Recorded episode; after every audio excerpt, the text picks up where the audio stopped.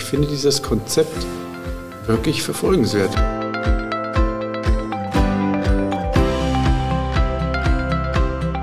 Ich glaube, dass wir am Beginn einer neuen Ära stehen, dass die begleitende Hormontherapie und medikamentöse Therapie des Prostatakarzinoms komplett neu gedacht werden muss. Tobias Maurer stellt hier etwas vor, ähm, eine faszinierende Studie.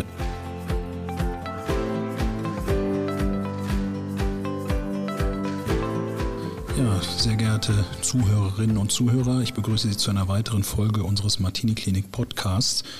Ähm, und ich sitze hier mal wieder mit Tobias Maurer. Hallo Tobias. Hallo Markus. Du kommst gerade aus Mopé.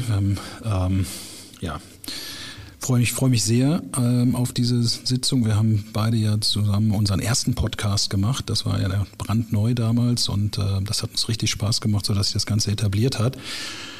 Damals hatten wir über natürlich dein Hobby der Radio-Guided äh, Chirurgie gesprochen. Nun sind wir hier in einem ganz anderen Thema unterwegs, was uns aber auch enorm beschäftigt in den letzten Jahren. Ich glaube auch wieder einen gewissen Hype hat. Ähm, da geht es um die neoadjuvante Hormontherapie. Und ich würde sagen, du stellst erstmal deine Studie vor und dann besprechen wir weitere Details. Ja, also ich finde es auch ein super spannendes Thema. Und zwar ging es bei dieser Studie eigentlich um eine gepoolte Analyse von drei prospektiven kleineren Studien, die alle eben eine intensivierte neoadjuvante Hormontherapie untersucht haben. Intensiviert heißt ja, die klassische Hormontherapie unter Hinzunahme entweder von Abiraterol, Enzalutamid oder auch Enzalutamid in Kombination noch mit Abiraterol. Und das wurde sechs Monate eben neoadjuvant durchgeführt vor radikaler Prostatektomie. Und ähm, dann hat man sich angeschaut, ja, wie machen es denn diese Patienten? Wie äh, ja, ist es rezidivfrei Überleben? Ähm, und vor allem auch, wie hat der Tumor auf diese intensivierte neoadjuvante Therapie angesprochen? Und gerade bei Hochrisikopatienten, und das waren vor allem Hochrisikopatienten, ist das, denke ich, ein sehr spannender Therapieansatz. Also finde ich auch absolut. Ähm was ich bei dieser Studie, das waren nämlich 100, 117 Patienten waren es gewesen, ne? also drei Studien zusammengepackt, in, ähm, ausgewertet.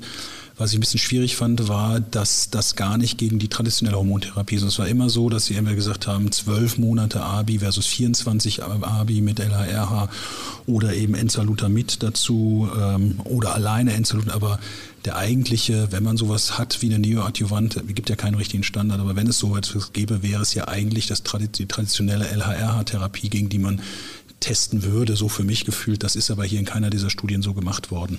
Nein, es waren alles einarmige Studien und ja, du hast vollkommen recht. Es gab ja auch schon früher Ansätze, eine klassische Hormontherapie zu geben, eventuell auch etwas kürzer als diese. Hier waren sechs Monate kürzer, vielleicht drei Monate zu machen. Und diese Studien waren ja negativ. Die waren ja, also überwiegende Maße haben die jetzt keinen großen Benefit gezeigt.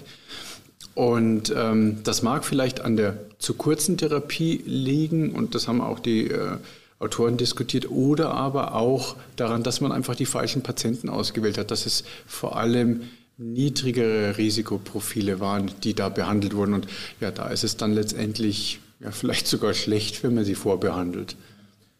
Fass doch mal zusammen, was, was oder was ist dein Fazit aus diesen Studien? Wo würdest du sagen, aus diesen drei Studien, da sieht man etwas, da ist ein Potenzial, da ist ein Effekt zu sehen, den es lohnt, weiter zu untersuchen? Also ich gerade, ich finde gerade beim Hochrisikoprofil, da sehen wir sehr häufig, wir operieren diese Patienten, auch wenn sie in der konventionellen Bildgebung negativ sind und haben dann einen Befund nach der Operation, wo wir sagen, ja, hm, wir müssen leider noch eine adjuvante Strahlentherapie machen und zwei bis drei Jahre Hormontherapie.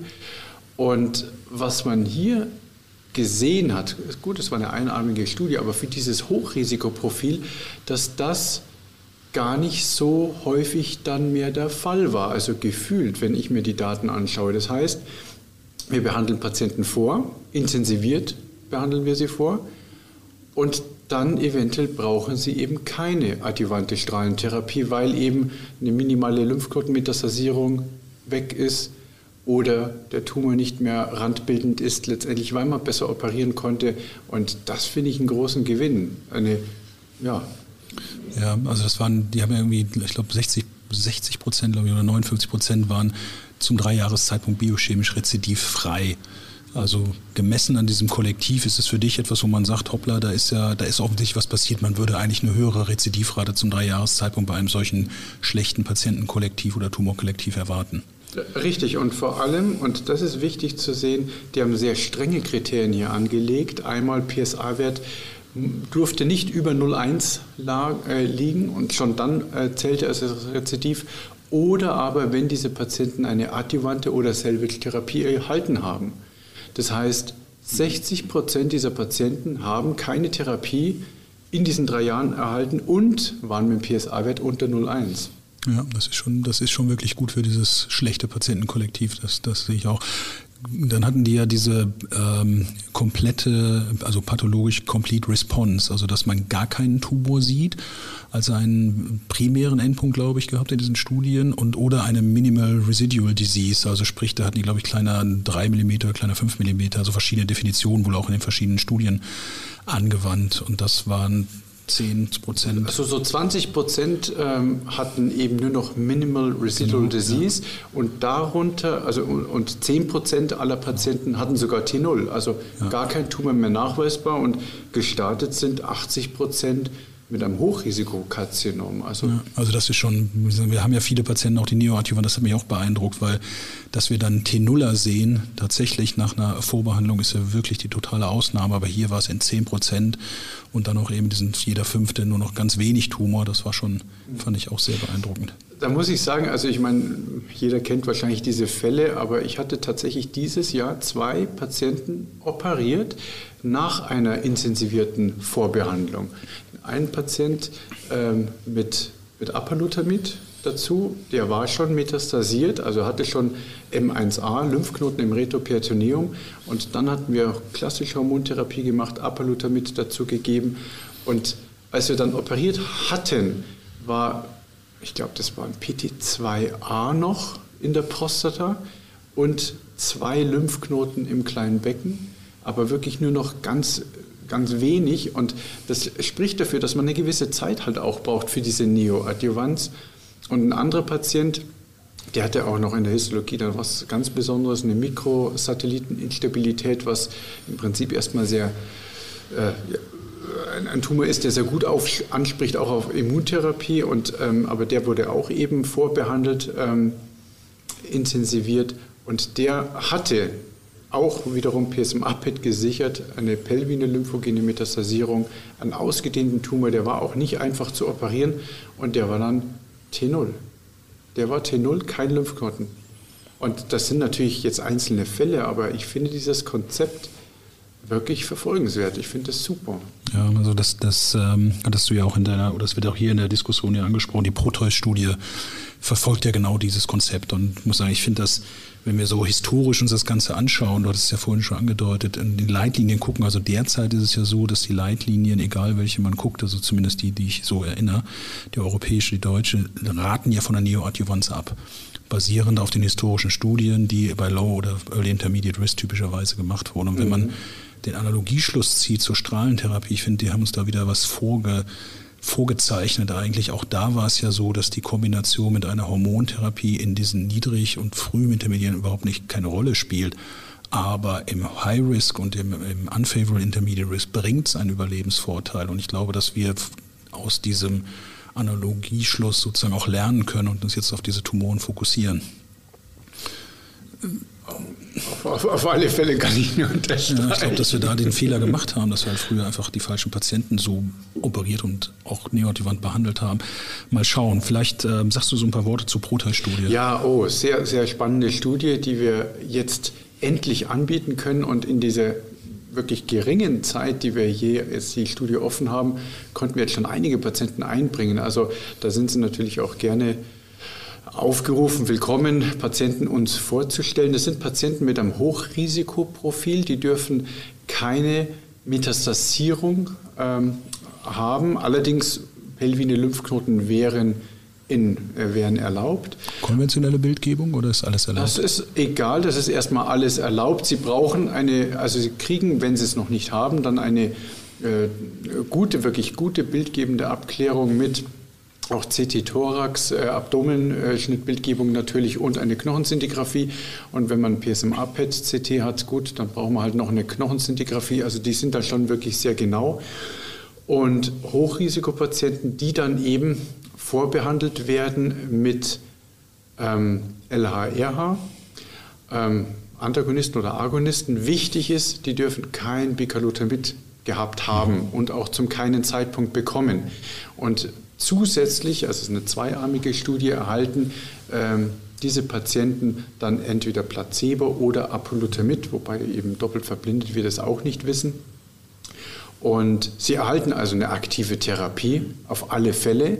Und ich glaube auch, was wir manchmal ja, Patienten sagen, ja, so drei Monate mindestens. Ich glaube, das ist auch mindestens. Ich glaube, wir brauchen für diese Hochrisikopatienten vielleicht eben eine längere Vorbehandlung und die Proteus-Studie macht das auch wiederum sechs Monate.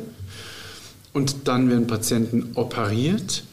Ähm, die Histologie, auch die Histologie der Stanzen wird übrigens nochmal äh, zentral angeguckt und auch die Bildgebung wird äh, kontrolliert. Also die Patienten sind wirklich sehr, sehr gut ähm, in dieser Studie kontrolliert. Dann danach nochmal ein Block von sechs Monaten eben dieser doppelten Hormontherapie oder eben in Placebo ähm, kont kontrolliert. Und nach Abschluss dieses Einjahreszeitraums dann noch eine PSMA-PET-CT im Rahmen der Studie. Das heißt, keine Kosten für die Patienten. Und, auch, ja, bei, auch bei negativem PSA-Wert? Auch bei negativem PSA-Wert, das kann man natürlich wirklich diskutieren. Ähm, muss man es da machen? Ich bin da ja eher etwas zurückhaltend, was das angeht. Aber es gibt natürlich auch, wir hatten den letzten Patienten, den ich jetzt eingeschlossen habe, der hatte eigentlich einen PSA-negativen Tumor, Gleason 9 und PSA von 3.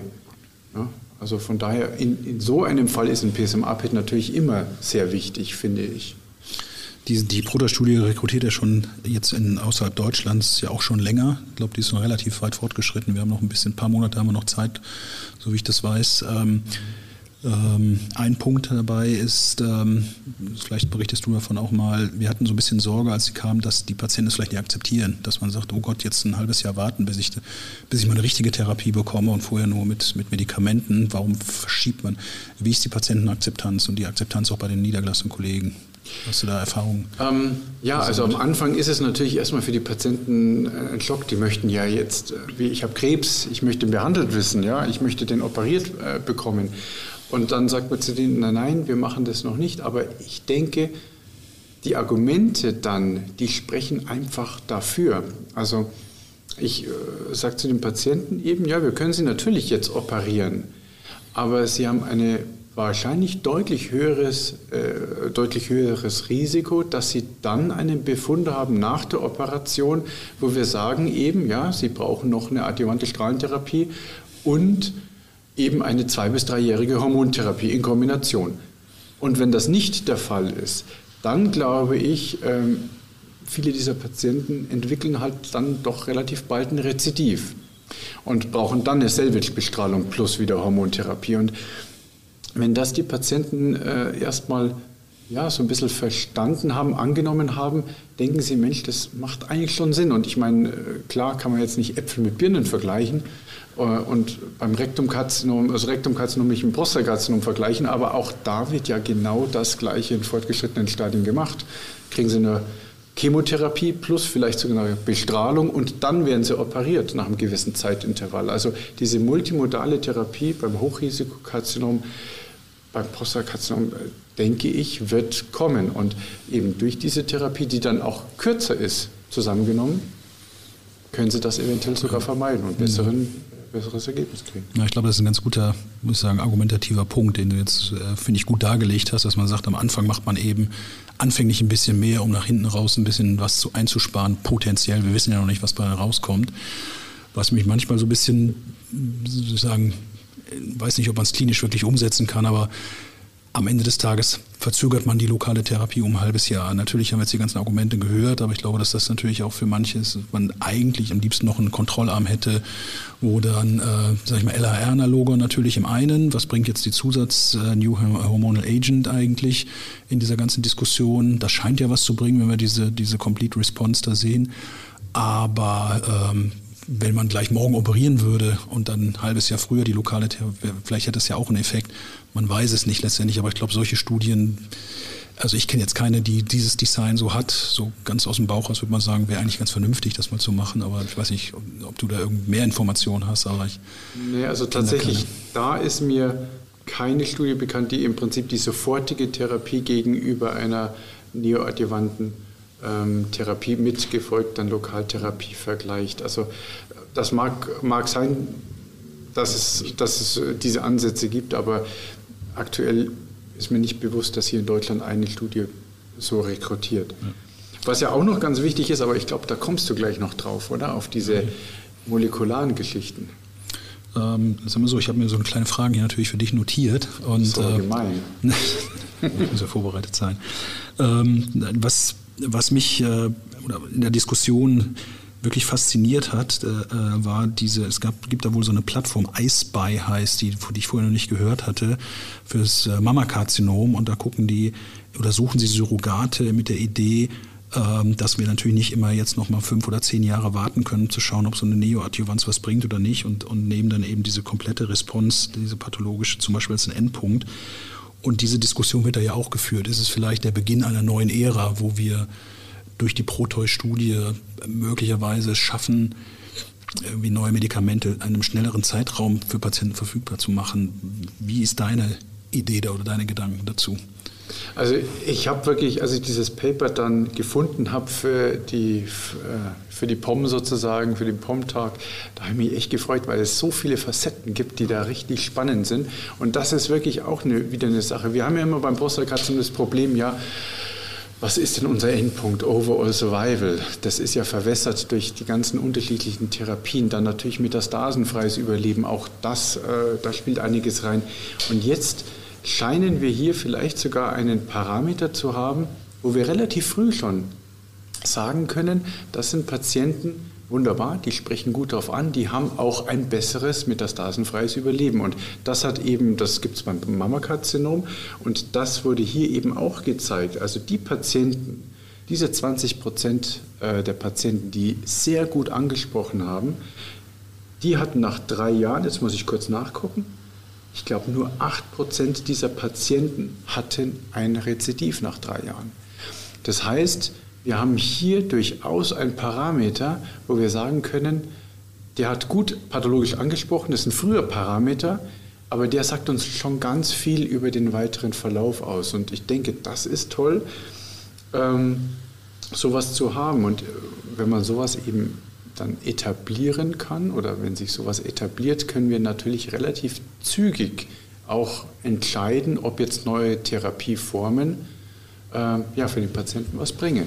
Ja, also ich muss sagen, ich fand diesen Gedanken auch dann, das ist wirklich faszinierend, dass man eben, wenn man, wenn man es schafft, eben diesen Endpunkt, komplette Response so zu zeigen, dass das eben mit metastasenfreien Überleben tatsächlich so klar korreliert, wie es bei Mammakarzinom geschaffen ist. Dann habe ich mir diese iSpy mal angeschaut, mir eine Publikation mal davon angeschaut. Da haben die wohl mittlerweile sieben Medikamente zugelassen zur Neoadjuvanz, basierend auf diesem Surrogatparameter, weil sie genau das zeigen konnten. Und wenn uns das gelingt fürs Prostatakarzinom, das zu sehen, wäre das natürlich, glaube ich, ein wirklicher, ein wirklicher Durchbruch für die Zulassung solcher Medikamente und den, den Zeigen des Benefits solcher Medikamente. Also wirklich ganz faszinierend. Ähm, ja, du hast vorhin schon gesagt, molekulare Marker. Ähm, da haben die ja P10, intraduktales Karzinom, äh, ERG-Status auch. Ähm, willst du das zusammenfassen, die Ergebnisse? Oder? Ja, es ist relativ schnell gemacht, weil letztendlich haben die auf diese drei Marker dann im Prinzip abgehoben, beziehungsweise das eine intraduktale Karzinom als Wachstumsmuster, als Sonderform in der Pathologie. Und die haben gesehen, wenn das vorliegt, dann haben die Patienten nicht so gut angesprochen auf diese neoadjuvante oder ja kaum angesprochen auf diese neoadjuvante Therapie. Und das kann man ja auch dann am Biopsiematerial eventuell schon ja, charakterisieren, bestimmen und sagen, Mensch, das ist jetzt ein Patient, den muss man doch schnell behandeln und da soll man jetzt nicht diese sechs Monate Vortherapie machen.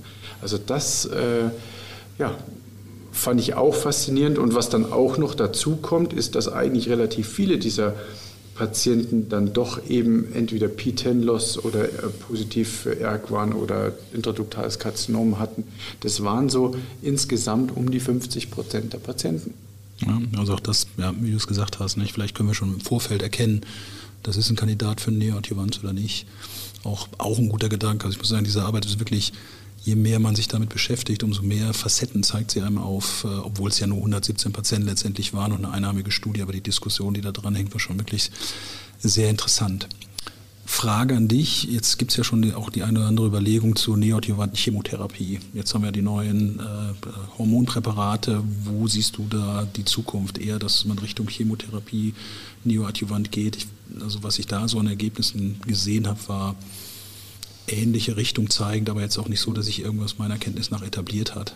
Also wir hatten also damals in meiner Münchner Zeit und ich hatte sogar einen Patienten, der dann hier nach Hamburg äh, weiter für die weitere Behandlung gekommen ist, da hatten wir nach der Klartext-Studie vor allem auch angefangen, so initial metastasierte Patienten vorzubehandeln als individuellen Therapieversuch und nochmal geguckt haben, wie haben die denn angesprochen und wenn die gut angesprochen haben, dann haben wir gesagt, gut, dann machen wir auch eine Lokaltherapie, also eine Operation. Und ich fand es damals schon sehr, sehr spannend. Ich glaube auch, dass die Proteus-Studie beispielsweise, die ja nur M0-Patienten da einschließt ähm, äh, und, und M1A ausschließt, dass man da, dass da ist noch Luft nach oben. Ich glaube, die können wir auch noch besser vorbehandeln, um dann vielleicht je nach Ansprechen eine Lokaltherapie folgen zu lassen. Und jetzt Chemotherapie versus äh, den ATAS, also da glaube ich einfach, äh, die Chemotherapie wird nicht die Akzeptanz finden, wie jetzt eben diese neuen Hormonpräparate. Und das ist auch relativ einfach und ähm, Patient, der dann nicht metastasiert wäre, sage ich mal, nur ein Hochrisikoprofil hat und dann sechs Zyklen Docetaxel oder sowas, ich glaube, das, das wird sich nicht durchsetzen und das wird wahrscheinlich auch nichts bringen. Wenn es dann metastasierte Patienten sind, gut, aber auch da haben wir gute Daten eben aus Stampede, aus Latitude und, und, und dergleichen, sage ich jetzt mal, dass da einfach die neuen Hormonpräparate sehr wirksam sind, genauso wirksam sind und einfacher für die Patienten. Ja, ich glaube auch, dass das der, genau der Knackpunkt sein wird, wahrscheinlich, dass die, diese Akzeptanz einfach eine ganz andere ist, ob man eben Tabletten nimmt oder tatsächlich eine Chemotherapie macht. Das ist einfach nochmal eine andere Situation für die Patienten, das glaube ich auch. Ähm, die haben ja dann auch nochmal das Testosteron untersucht im Verlauf und das fand ich auch ganz überraschend, das Ergebnis, was sie dort gesehen haben. Da hatten sie ähm, geschaut, wie sich das Testosteron erholt danach. Ich muss sagen, die Zahl weiß ich nicht mehr genau, aber es war so, dass nach wenigen Monaten einer solch intensivierten Hormontherapie äh, dann das Testosteron sich wieder normalisiert hatte. Das war etwas, ähm, was mich so überrascht hatte, was aber eigentlich ein ganz positiver Effekt ist. Äh, weil das ja viele Patienten auch beschäftigt, dann, wie lange habe ich denn die Folgen einer solchen intensivierten ja, ja. Hormontherapie? Ja, und vielleicht ist es ja auch ganz gut, dass es eben unterm Schnitt dann doch keine so lange Therapie ist. Äh, da war es jetzt ein halbes Jahr neoadjuvant, wenn man dann vielleicht noch konsolidierend danach geht, aber wenn man dann eine relativ rasche Testosteronerholung hat, das ist natürlich dann eventuell auch Lebensqualität für die Patienten. Und ja, also von daher ähm, also ich hatte das, muss sagen, mich hat das ein bisschen gewundert. Also vier Monate hatten die mediane Erholung, bis das Testosteron sich wieder, was, ich, was mich wirklich überrascht hatte. Ähm, und die haben dann nochmal Studien auch zitiert, irgendwie aus dieser ganzen äh, Neoadjuvanz- und Adjuvanzbehandlung um die Strahlentherapie wo es ein Jahr gedauert hat, bis das Testosteron im Schnitt erholt. Ich denke, es liegt so ein bisschen daran, dass man eben nicht das obwohl die haben auch ein LR-Analog. Ich habe es mir nicht erklären können, ehrlich gesagt, warum es so schnell geht, aber es ist eine schöne Zusatzinformation, dass wir offensichtlich nicht so viel Lebensqualität die Patienten nehmen durch diese intensivierte Testosteron. Ich glaube, das ist auch ein kleines mhm. Fazit aus, aus diesen 117 Patienten. Gut, ja, muss sagen, schauen wir mal weiter jetzt, gucken, wie die Studienlandschaft sich da verändert. Auf, auf, alle Fälle, also ich möchte da auch nochmal äh, sagen, äh, also wenn Sie den Podcast hören, wir haben ja immer laufende Studien hier an der Martini-Klinik. Nicht immer sind da eben die Fenster so weit, also wir können immer ein paar Monate meistens eine Studie anbieten und eben aktuell die Protest-Studie. Und das ist natürlich schon toll für die Patienten, ähm, diese Chance zu haben. Bekommen letztendlich ja die Studienleistungen natürlich alle kostenlos. Und äh, ich denke, das Konzept wird sich durchsetzen. Und äh, man tut sich natürlich ein bisschen jetzt schwer, wenn man keine Zulassung für das Medikament hat, einem Patienten das zukommen zu lassen. Geht klar, ja nicht. Klar, klar. Vielleicht ein kleines Detail noch zu der Studie, du hast das vorhin schon mal so, aber nur das dann nochmal glatt ziehen. Also die Patienten dürfen ähm, in einem PSMA-PET-CT dürfen die lymphogene Metastasen haben. Wenn sie, viele haben ja jetzt mittlerweile Hochrisiko, das ist unseres Patientenklientel, was wir da behandeln, haben ja jetzt schon PSMA-PET. Äh, wenn die da eine lymphogene Metastasierung haben, dürfen sie noch oder dürfen sie da nicht? Im, Im, Becken geht es noch, im Becken geht es noch, aber okay. dann M1A, äh, also und eigentlich ist es ja schon ab Kommunesbereich M1A nach pathologischer Definition. Also ähm, ansonsten klassisches Hochrisikoprofil, konventionelle Bildgebung ausreichend, PSMA-PET brauchen mhm. die nicht dafür. Mhm. Und ähm, was, was einfach total wichtig ist, kein Bicalutamid. Die dürfen keine einzige Tablette gesehen haben, sonst werden sie, ja, kommen sie für die Studie nicht mehr in Frage. Und LAR-Nalogon anbehandelt, dürfen sie das sein? Schon? Nein, auch das nicht. Also sie müssen hormonnaiv sein, sie müssen also in der Vorstellung Genau, hormonnaiv und werden dann, wenn sie hier sind, aufgeklärt sind ähm, äh, von uns, dann in der Regel ist es so, dass wir gleich das Rezept ausstellen und die Patienten marschieren in die Apotheke, holen sich die Spritze ab und bekommen sie gleich bei uns. Also nach Unterschrift geht das. Dann werden natürlich alle Sachen geprüft, äh, Blutwerte, EKG ab. Studieneinwilligung so. muss vorher sein. Genau, bevor, Studieneinwilligung ja, und dann geht's los. Alles klar. Okay, ja, ich glaube, das ist der Beginn einer neuen Ära, was, was die begleitende Therapie zur radikalen Prostatektomie angeht. Ähm, bedanke mich ganz herzlich für diese Studie. Hast du mal wieder sehr, gut ausgesucht. Habe eine Menge gelernt, auch als ich die gelesen habe zur Vorbereitung. Äh, mal wieder ein paar neue Gedanken auch mitgenommen. Eisbei, was für ein tolles Konzept. Äh, also, naja, ich bin sehr, sehr gespannt, wie es weitergeht. Ich bedanke mich dafür und äh, ja, schönen Tag dir noch. Ja, bis zum nächsten Mal. Ciao. Ciao.